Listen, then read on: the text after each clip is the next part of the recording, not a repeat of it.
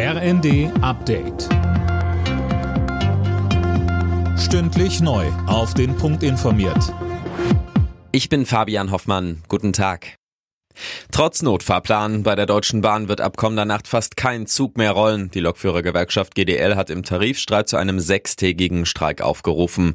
Los geht's im Fern-, Regional- und S-Bahn-Verkehr kommende Nacht 2 Uhr. Bahn und Gewerkschaft schieben sich beim Thema Streik gegenseitig den schwarzen Peter zu. GDL-Chef Weselski sagt im ZDF. Der rote Riese, wie man ihn oftmals nennt, oder die Deutsche Bahn AG eben, hat ein störrisches Management, das immer wieder zum wiederholten Male versucht, das Rad neu zu erfinden und uns unsere grundrechtlichen Errungenschaften abspenstig macht. Sie wollen nicht einen Fahrdienstleiter-Tarifvertrag abschließen, auch nicht verhandeln und damit sind sie sofort am Ende.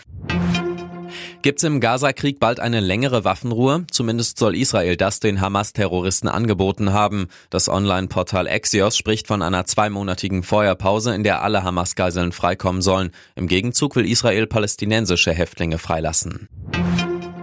Politiker, Bahnkunden, Verbände. Es gibt viel Lob für die Entscheidung der Verkehrsminister, das Deutschland-Ticket in diesem Jahr nicht teurer zu machen. Es kostet weiterhin 49 Euro im Monat. Mehr von Tom Husse. Das ist eine sehr gute Nachricht, heißt es von Grünen Fraktionschefin Dröge. Sie sprach von einem wichtigen Signal für Gerechtigkeit, Teilhabe und faire Mobilität.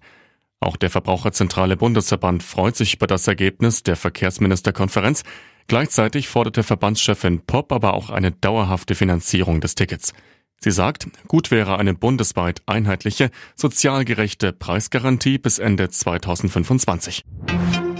Oppenheimer geht als großer Favorit ins diesjährige Oscar-Rennen. Heute werden die Nominierungen für den Filmpreis bekannt gegeben. Auch die deutsche Schauspielerin Sandra Hüller kann sich Hoffnungen machen für ihre Rolle in Anatomie eines Falls.